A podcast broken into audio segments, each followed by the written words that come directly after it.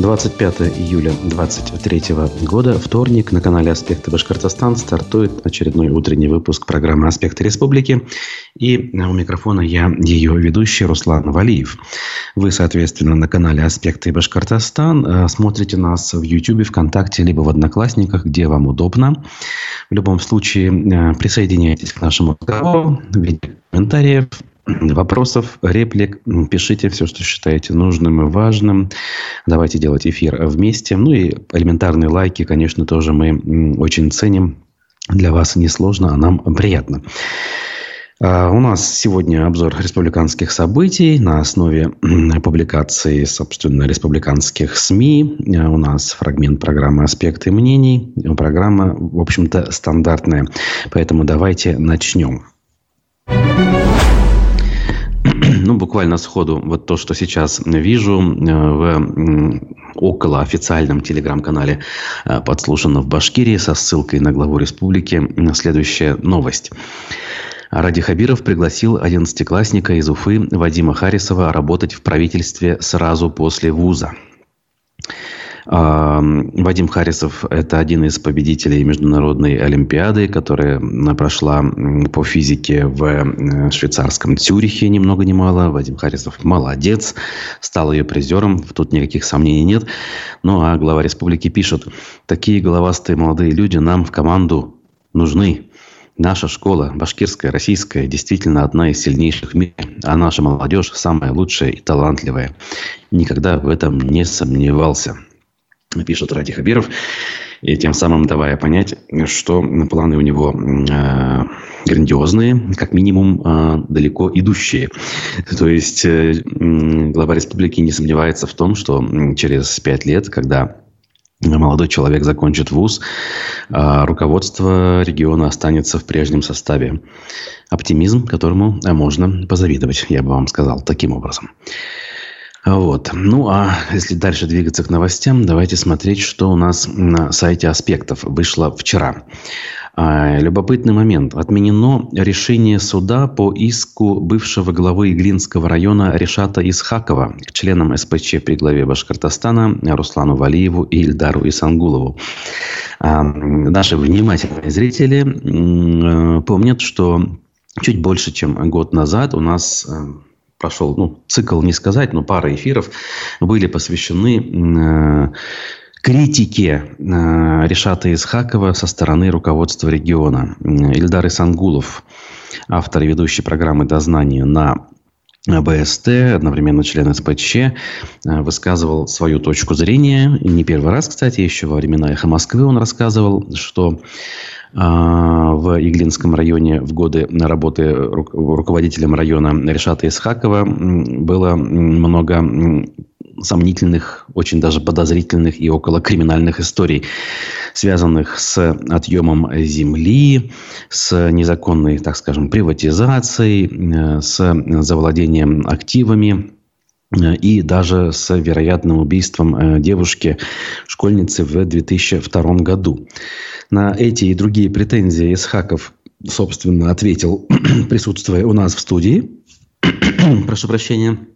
Э, сообщил он тогда нам и вам, э, что это все целенаправленная кампания, имеющая под собой целью э, передел собственности. Опять же, сейчас я очень в общем и упрощая все это передаю. И, казалось бы, наша миссия журналистская на этом была исчерпана. Люди высказали друг другу вопросы и претензии, а кому верить, это уже был вопрос аудитории и э, специалистов, наверное, которые все это дело наблюдали. Но почему-то э, вокруг Решата Исхакова, как я специально это слово использую, э, именно вокруг Решата Исхакова, его окружения, решили, что это так оставлять нельзя, нужно судиться. И подали иск к Исангулову, опять же, обобщая, скажу, что за клевету, и э, добавили к ответчикам и меня, э, для того, чтобы потребовать в случае, если суд признает правомерность иска, то есть неправоту э, Исангулова, э, в этом случае обязать меня опровергнуть опубликованные данные и, э, соответственно, удалить те предыдущие непроверенные данные, по их мнению. Я, кстати, тогда, имея прямой контакт, обратился в том числе к Решату Сальмановичу с вопросом, а что пошло не так? Вы же всегда можете воспользоваться своим неотъемлемым правом ответить кому бы то ни было, тем более, что у нас уже на тот момент была установлена какая-никакая деловая связь. Он ответил, что все в порядке, не надо волноваться, все хорошо. Но, оказывается, иск имел э, право на жизнь, так скажем, э, и, более того, пришел в движение и добрался до суда. Оказывается, э, этот суд, какой именно? Так, я не вижу здесь информацию, почему-то она отсутствует, что ли. Э, ну, Уфимский райсуд, насколько я помню, принял решение в заочной форме, э, удовлетворил этот иск, но поскольку в законную силу решение еще не вступило, как бы пошли апелляции, э, интересы наши в данном случае представляет известный вам адвокат Рамиль Гизатуллин, который, например, защищает Лилию Чанушеву э, в судах. Вот. И э, последняя новость оказывается э, оптимистична в этом смысле. Суд повторно истребует из Росреестра и республиканского МВД доказательства, которые могут подтвердить необоснованность этого иска. Судебное заседание новое намечено на 4 сентября 2023 года. А 4 октября прошлого года будет уже год, как эта история рассматривается. Ну, на мой взгляд, конечно, совершенно излишнее вот это вот э, мероприятие затеяли э, юристы из Хакова. Наверное, все-таки это так, если верить тому, что он сам мне э, писал. Даже если как бы вынести за скобки меня, который здесь просто является организатором дискуссии а взять все, он не прав в чем-то. Ну, как бы давайте собираться. Кстати говоря, э, я тогда, э, уже год назад, а, обоим предложил, в отдельности друг от друга предлагал, но говорил о том, что давайте соберемся все. Э, все соберемся в студии и прямо, глядя друг другу в глаза, претензии выскажем и, возможно, доберемся, ну, если не до истины, то, по крайней мере, до более-менее удобоваримой, скажем так, подачи информации, чтобы люди могли взять э, и принять чью-то сторону. Но этого не случилось. Вместо этого пошли какие-то э, а, такие, знаете ли, подводные телодвижения вот в виде исков, на мой взгляд, совершенно излишнее. Это все э, в любом деле, в этом особенно, когда речь касается информации, когда мы говорим о том, что у одного есть слово, а у другого слово против слова.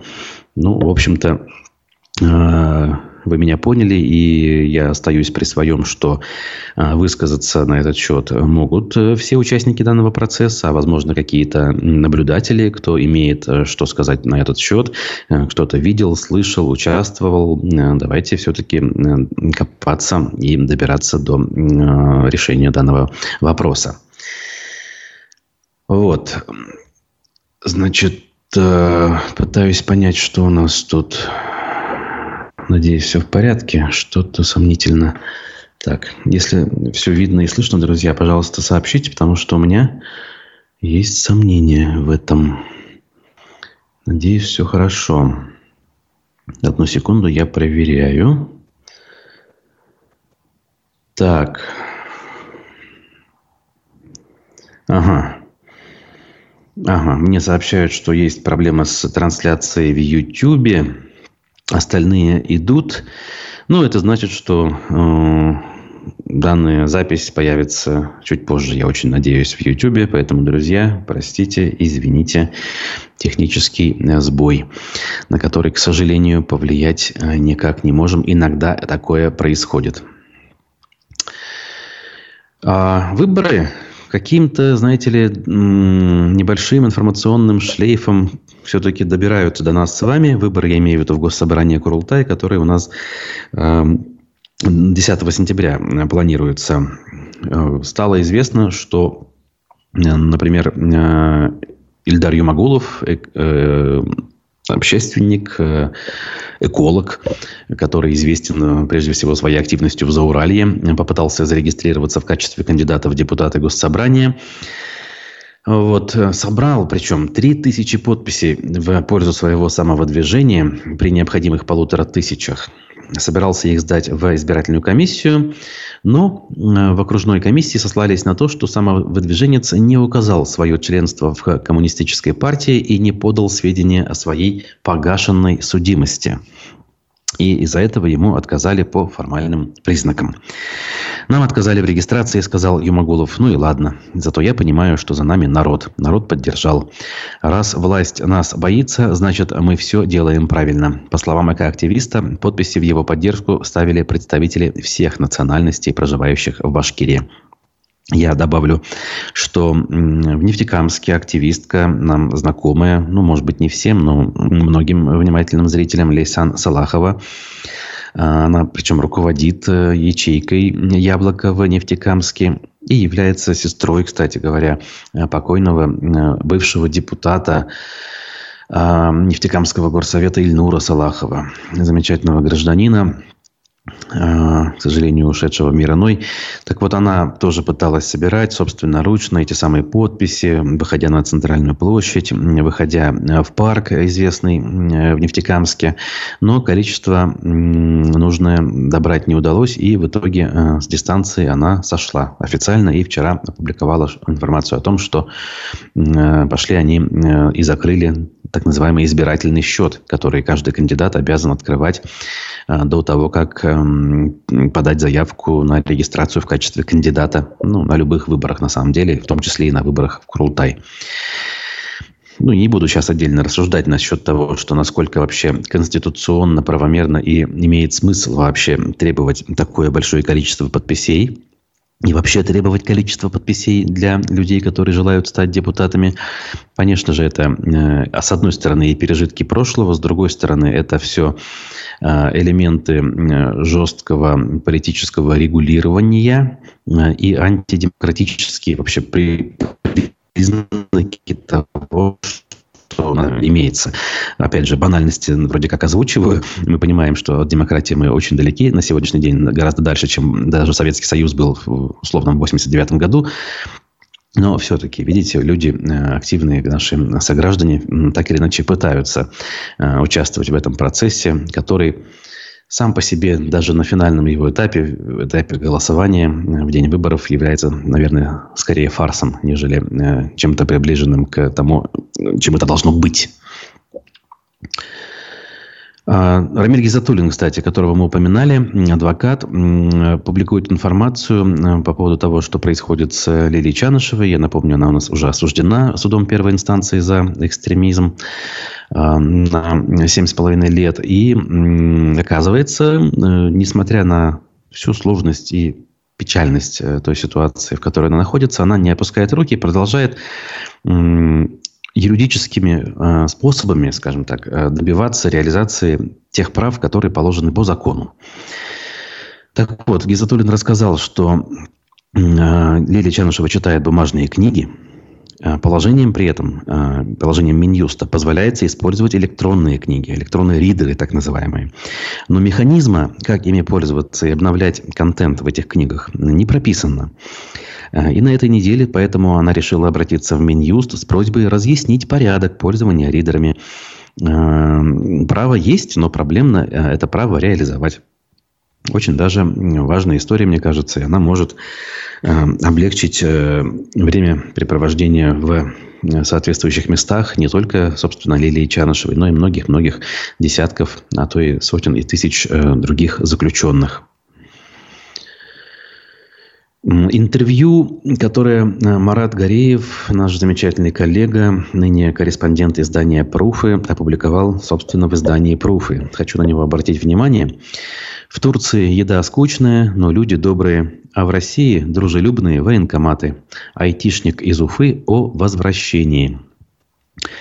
А, речь идет о Тимуре Сайфуллине. Опять-таки, нашим зрителям внимательным. Человек знакомый в прошлом, позапрошлом годах он был одним из а, приходящих соведущих а, в наши утренние эфиры. И в аспекты он приходил, и до аспектов на Эхе Москвы он регулярно присутствовал и м, привносил, знаете ли, э, замечательную э, волну интеллигентности, начитанности, э, выдержанности, я не знаю, и вот вообще во всех смыслах э, такой, знаете ли, продвинутости, в хорошем смысле этого слова, в наши эфиры. И вот он рассказывает в интервью, находясь в уфимской редакции «Пруфов», о том, как он пережил последний год. А, значит, отъехал он а, после начала, уехал, давайте так правильно выражаться, после начала частичной мобилизации, объявленной в сентябре прошлого года. Эм, до отъезда в Турцию, Аланию, э, а именно город Аланию он уехал, он работал в ну, пенсионном фонде, занимался защитой информации, криптошифрованием, электронными подписями. Э, также Тимур, самое главное его амплуа, организатор интеллектуальных игр «Квиз», похожих на популярную игру «Что, где, когда», пишет издание «Пруфы». А, по словам самого Тимура, причин для отъезда из страны было несколько. Мы спросили у нашего собеседника, что его не устраивало на родине и что хорошего и плохого он нашел там, где нас нет. С ним мы знакомы давно, поэтому общаемся на «ты», пишет Марат Гореев. Тут что важно? А, значит, он о том, как Родина любит э, своих эм, талантливых и продвинутых сыновей. Любит, разумеется, в кавычках. Помнишь, была встреча э, Рустема Хамитова с блогерами и общественниками, говорит э, Тимур Марату. Собрались в Белом доме э, все было организовано и обставлено красиво. Человек 50 собрались, каждый рассказал о себе, кто он, чем занимается. Я рассказал о себе, организатор интеллектуальных игр международного уровня. Я готов работать на благо республики, готов делать проекты, благодаря которым Башкирия, Уфа станут известными на интеллектуальной карте мира. Например, международные фестивали. Легко. Есть и опыт, и репутация, и известный бренд. Остается дело за малым, за деньгами. Если делать это на благо республики, то ожидаемо, что республика э, встречно примет участие. Тогда сказал он. Хамитов тогда ответил, молодец, приноси проект. Я принес проект. Все, нереализованных проектов, ничего. Тут э, я бы, наверное, даже, собственно, Хамитова за скобки вынес, потому что такая практика у нас широко распространена была и до него, Хамитова, и во время него, и, конечно, после него также распространена все, что не исходит от э, чиновников или приближенных э, к ним лиц, заинтересованных э, в распределении бюджетного пирога. Все это, конечно же, на словах хвалится, благодарится, но в большое плавание не запускается. В общем, интервью интересное, оно и о других важных вещах, более, знаете ли, концептуальных, поэтому рекомендую к прочтению. Ну а сейчас небольшая пауза. У нас фрагмент. Традиционный аудиофрагмент. Э, как раз-таки э, тот самый Рамиль Гизатуллин, третий раз к нему возвращаемся. Адвокат был гостям, гостем нашего эфира э, вчера. А я через несколько минут вернусь и продолжу наш разговор ситуации вокруг дела Айрата Каримова, бывшего генерального директора «Газпром» нефтехим Салават и бывшего депутата Государственного собрания Башкирии. Какова позиция защиты, в чем обвиняют Айрата Карима, давайте поясним, и насколько, на ваш взгляд, обоснованы эти обвинения?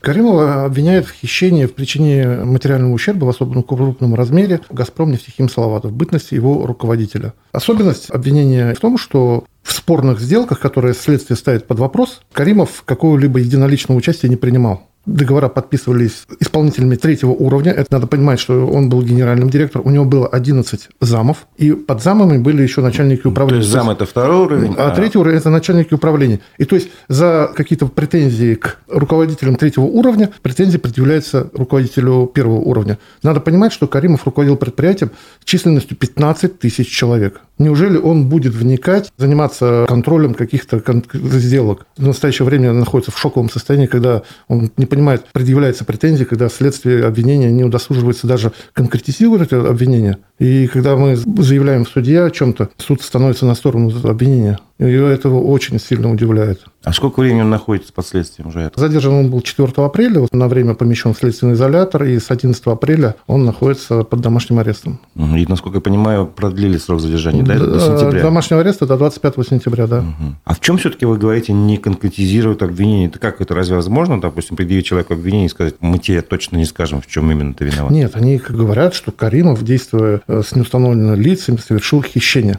Но при этом они не говорят в рамках каких договоров. Мы знаем, что эти договора же были подписаны не Каримовым, деньги переходили не с «Газпром», нефтехим, «Салават». То есть вся документация оформлена не, Ну, не ну, за его подписью. Не за его э, подписью, да. Речь идет все-таки в прессе об этом говорилось, о каких-то 12 гостевых домах. Это отдельно, потому что существует два уголовных дела. Ну, даже так.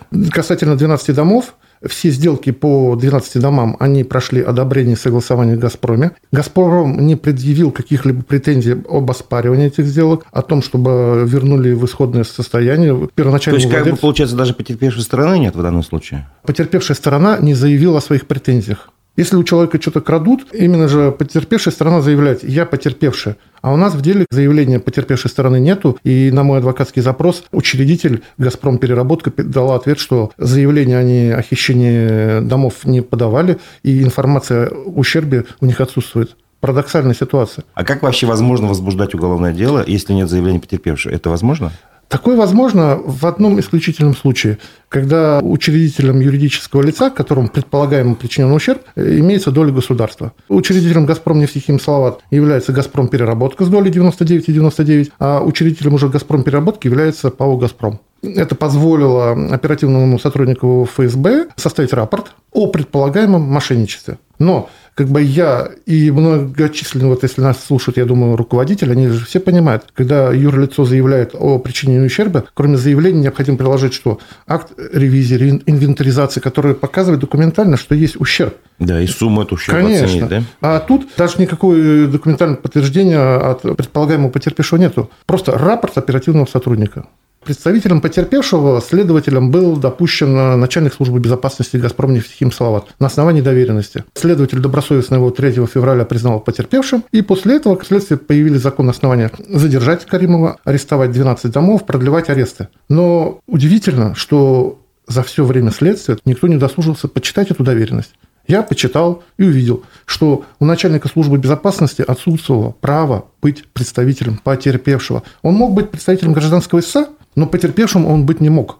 Но вот он имел право написать заявление о преступлении, но этого заявления не написал. То есть тот, кто ему делегировал полномочия, это право не предусмотрел. Э, Сейчас, в настоящее время, «Газпром» нефтехим Салават должен доложить наверх, что необходимо вот этому лицу поменять Доверенность. доверенность. Текст доверенности должны согласовать на уровне Москвы. На уровне Москвы должны эту доверенность спустить, и она появится. То есть это вертикально интегрированная То есть там компания. такой порядок предусмотрен. Да, да, да. То есть там, говорят, на каждый чих есть инструкция. А что из всего этого истекает? Вот, допустим, доверенность оформлена неправильно. Человек скажет, я просто ошибся. Это меняет какой-то статус его в деле? Что, Конечно. ситуация? Это, во-первых, человек самовольно присвоил себе полномочия. «Газпром» в курсе ли этой темы? Может быть, он и не хотел признаваться потерпевшим, а тут э, нижестоящий работник взял и признал целую организацию с многомиллиардными оборотами потерпевшей стороной. Это же как бы и репутационные издержки, что вот есть у нас потерпевшая сторона. А вдруг, например, это вообще самовольный поступок, вдруг этот э, начальник службы безопасности решил показать свою работу перед руководством, выслужиться заявился, сказал, что есть ущерб, ущерб сейчас мы докажем. Может быть, и руководство и не знало, что такой самодеятельностью занимается подчиненный работник. Ну, Тем более же вам, я так насколько понимаю, сообщили, э, что нету Да, данных об ущербе. Да.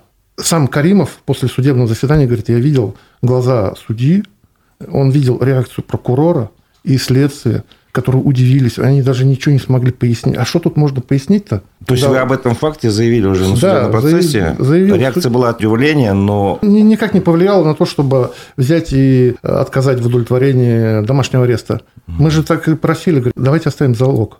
Э, На счету МВД 6 миллионов рублей по ранее внесенному залогу. В этом было отказано.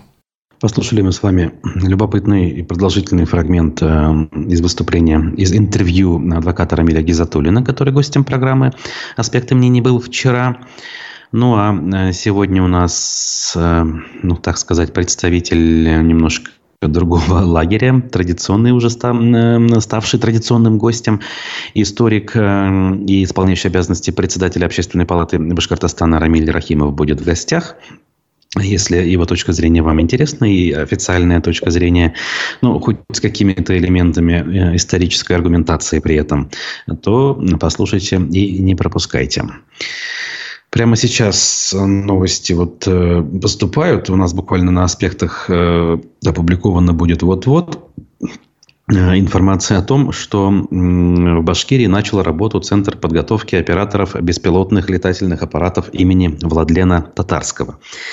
Такие новости у нас разные коллеги из разных СМИ и YouTube-каналов называют по-разному. Кто-то называет отъездом кукухи, там, с ног на голову, как угодно. Там, э, из э, реальности Джорджа Оруэлла можно говорить. Я думаю, что все эти определения подходят. Просто потому, что, ну, ребята, ну, в конце концов, ну, блин, понятно, какое сейчас э, время, ну, татарский Владлен, так называемый, э, это, это его псевдоним творческий, да, погиб трагически, там, соболезнования родственникам, друзьям и близким, все понятно.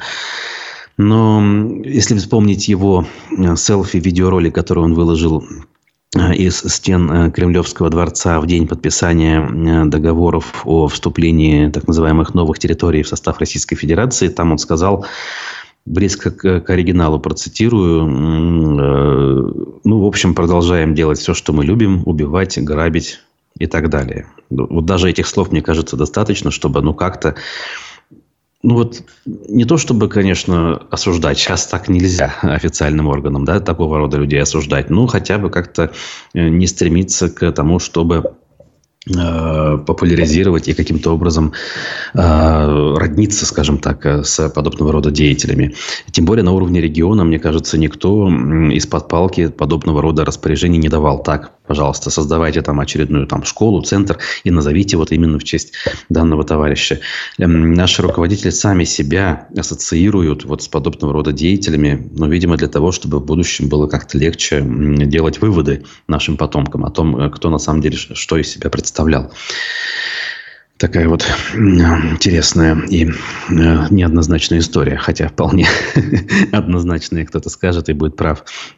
Тем временем на фоне э, очень ужасных и даже людоедских законов, которые принимает Государственная Дума, в том числе и наши, более десятка депутатов, э, которые представляют Башкирию, у нас произошло как бы вроде рядовое событие, но оно важно в именно контексте. Сотрудницы психоневрологического интерната присваивали деньги сверх зарплаты. Ну, то есть традиционная схема. А, выдумывали мертвых душ, э, так называемых сотрудников, которых нет, и за них получали зарплаты, премии. И это в данном случае вскрылось, и люди, возможно, понесут какую-то символическую ответственность. Речь про Туймазинский ну, конкретно он называется Верхнетроицкий психоневрологический интернат. Вообще проблема, которая на поверхности, как правило, информационного поля отсутствует. Они говорят общественники. И вот тут Дум принимает закон, против которого выступает одна из самых известных благотворительниц нашей страны Нюта Федермейстер, которая э, является ну, основоположником в некотором роде а, хосписного движения страны. И она участвовала в открытии, например, Уфимского хосписа, который, к счастью, работает теперь. Вот. Ее мать была вообще основательницей первого в Советском Союзе московского хосписа.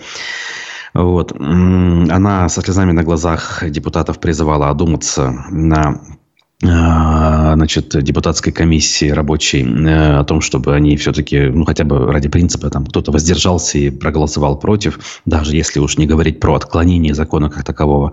Но нет, всего один депутат на всю Думу проголосовал против, возможно, по ошибке, а все остальные поддержали. Э, речь об отмене 38 статьи закона о ПНИ, э, которая позволяла дополнительные структуры создавать внегосударственные и контролировать деятельность этих самых психоневрологических интернатов. Этот вариант упразднился, и теперь Соответственно, сотрудники этих самых ПНИ а, могут делать со своими подопечными абсолютно все, что угодно, не неся никакой ответственности, не отвечая ни перед кем. А люди, контингент, а, пациенты, будем выражаться более, более корректно, они как и были, так и остаются полностью беззащитными. Да? Некоторые действительно имеют э, ментальные заболевания и действительно, э, ну, в общем, как бы это ни звучало ужасно и цинично, с ними можно делать там все, что угодно. Что и так происходило до сих пор. Но хотя бы шансы были у общественников, родственников как-то на это все влиять. Теперь э, этот инструмент государство отнимает, отняло уже, и э, задаю, задаюсь я лишь одним вопросом. А смысл какой? Когда вы ужесточаете все правила жизни э, обычных, э, будем говорить, граждан, которые ходят по улицам, здесь я еще понимаю, да, как бы чего не вышло. закручивание гаек во всех смыслах, оно тут ну, какой-то алгоритм имеет, имеет мотивацию. Ну а, извините меня, в, в психушке зачем вообще что-то менять? В худшую сторону особенно. Кто вам помешал? Каким образом эти люди могут нести риски устойчивости э, вашей стабильности, так называемой, мнимой, разумеется, стабильности. Особенно события 24 июня с походом э, Пригожина э, на Москву и последующие реакции об этом красноречиво, конечно же, говорят. В общем, вот. И такие случаи, о которых я сказал, вот в, данном, публикации, в данной публикации пруфов, они и раньше были, и будут, я уверен, а теперь еще их и больше станет. Ну вот республика у нас впереди планеты всей традиционно по поводу поддержки участников так называемой СВО. И тут некоторые СМИ подсчитали, что Башкортостан потратит... А, даже нет, не СМИ подсчитали. Об этом прямо заявила министр финансов Лира Ектисамова. 33 меры поддержки участников значит, этой самой СВО и их семей имеется уже. И на это более 4 миллиардов рублей будет э, направлена. Это, кстати, уже сумма, которая приближается к, ну, как минимум, полугодовому дорожному фонду региона. А деньги, как говорится, с неба не падают. На открытие кредитных линий для строительства домов в Миловском парке направят до полутора миллиардов рублей. Это коммерсант сообщает. Тема касается проблемной стройки, которая вроде как выходит уже на какую-то дорожку реализации, но, понятно, весь комплекс э, завершить вот в таком виде, в виде проблемы решения в виде решения проблемы обманутых дольщиков не получится, поэтому нужно достраивать все вместе. И вот э, кредитные деньги обещает государство. Э, и, видимо, там как-то ситуация сдвинется с мертвой точки. МКС традиционно для последнего времени берет тему, знаете ли, такую, ну, несущественную, но касающуюся почти каждого жителя. То есть не про политику, не про чиновников нерадивых, а что-нибудь такое, связанное с природными явлениями. Песок, водоросли и острова суши. Что происходит с главной рекой Башкирии Белой? Фото-репортаж хотел я сказать, но тут фотография всего одна. Значит, люди жалуются, я имею в виду пользователи соцсетей, пишут комментарии, а, спрашивают, а где теплоходы, о которых э, вы нам тут в мае рассказывали, какие теплоходы к нам ездят сейчас, плавают, идут, если правильно выражаться. Вот. Соответственно, Минэкологии на это реагирует а, словами о том, что с 2007 года уже продолжается цикл в связи с этим в республике происходит обмерение водных объектов. Отмечается, что даже в период весеннего половодья максимальные уровни воды в реках были существенно ниже среднемноголетних показателей. Это, в свою очередь, не способствовало затоплению пойм рек, подпитке озер и пополнению запасов подземных вод. Ну, в общем, э, очевидные вещи э, проартикулировали, и ничего нового мы отсюда не узнали. Тем временем э, некий Евразийский научно-образовательный центр, Евразийский НОЦ его называют, причем мирового уровня, который у нас оказывается в Уфе, признан лучшим в России, ни много ни мало. Вчера на оперативке об этом сказали. И тут хочется задать вопрос, а в курсе ли, интересно, в мире или кто-нибудь вообще, что в Уфе, в Башкирии, в России есть некий такой НОЦ мирового уровня, то есть того самого уровня, о котором никто в мире не в курсе. Но э, российские чиновники э, поприкидывали и посмотрели, что оказывается, ага, можно признать уфимский этот самый НОЦ э, лучшим в России. Какие уж там критерии, эм, сложно судить. Уж не освоение или бюджетных денег находится во главе угла оценки данных значит, НОЦов так называемых пока люди, а именно школьники, бывшие абитуриенты, не перестанут уезжать и не начнут совершать научные открытия, реальные, претендующие, пусть не на Нобелевскую премию, но хотя бы где-то на мировом уровне на какие-то награды, говорить о чем бы то ни было, мне кажется, совершенно бессмысленно. Тем временем э, в Уфе на проспекте Салавата Юлаева закроют 1300 метров дороги, причем до конца года. Так что уфимцы, кто за рулем, будьте внимательны, да и не только уфимцы, а все те, кто приезжает в город. С 30 июля аж по 30 декабря будет закрыт участок длиной 1300 метров по крайней правой полосе Салават, проспекта Салавата Юлаева от развязки в створе э, улицы имени города Галле в направлении улицы Сагита Агиша. Об этом сообщили в пресс-службе э, столичной мэрии. Здесь будет проводиться работа по реконструкции улицы города Галле. Ну, в общем, понятно. Развязка, точнее, путепровод там есть с самого начала, который не использовался, все мы его наблюдали, а теперь по ходу строительства э, восточного выезда нужно будет соединять этот самый выезд с проспектом Салавата Юлаева, ну и даже с улицей у круга Галли тоже надо бы соединить, раз уж так было задумано. И вот, видимо, э, с этой э, работой и будет связано временное перекрытие данного дорожного участка. Итак, друзья, напомню, что впереди у нас в полдень, в 12 часов, эм, профессор э, Рамиль Рахимов, эм, руководитель ныне Общественной палаты Республики Башкортостан, который всегда найдет ответы на э, вопросы и сомнения по поводу того, что происходит, объяснит это все с исторической точки зрения, опять-таки, которая, конечно же, не, всем, э, не всех устраивает, и кто-то готов спорить, аргументированно спорить. Но я говорю, у него хотя бы Э, есть на, при ответах на данные вопросы хоть э, какие-то аргументы, связанные с историей. Понятно, что из э, исторического сундучка можно доставать э, те факты и те интерпретации часто даже, э, которые удобны в отдельно взятом случае, в отдельно взятой дискуссии. Э, ну, хотя бы они есть. Очень часто у нас эм, э, оппоненты, в общем-то, не оперируют никакими данными, э, а лишь какими-то эмоциями, мифами зачастую и интерпретациями в, в третьем измерении уже. То есть интерпретация, которая третий раз скорректировала то, что на самом деле происходило. Так что рекомендую. Э, аспекты для того и работают, чтобы разные точки зрения озвучивать и каким-то образом это все анализировать. Спасибо, друзья. Еще раз прошу прощения за сбой в YouTube-трансляции. Надеюсь, что вы посмотрите запись уже после. И если вы это слышите в YouTube, значит, все у нас так или иначе нормально. Комментариев, к сожалению, ваших не дождался, потому что трансляция сорвалась. Ну, а сейчас я с вами прощаюсь. Увидимся ориентировочно в четверг, уже послезавтра. Ну, а текущие новости всегда у нас на канале и на сайте. Хорошего всем дня. До свидания.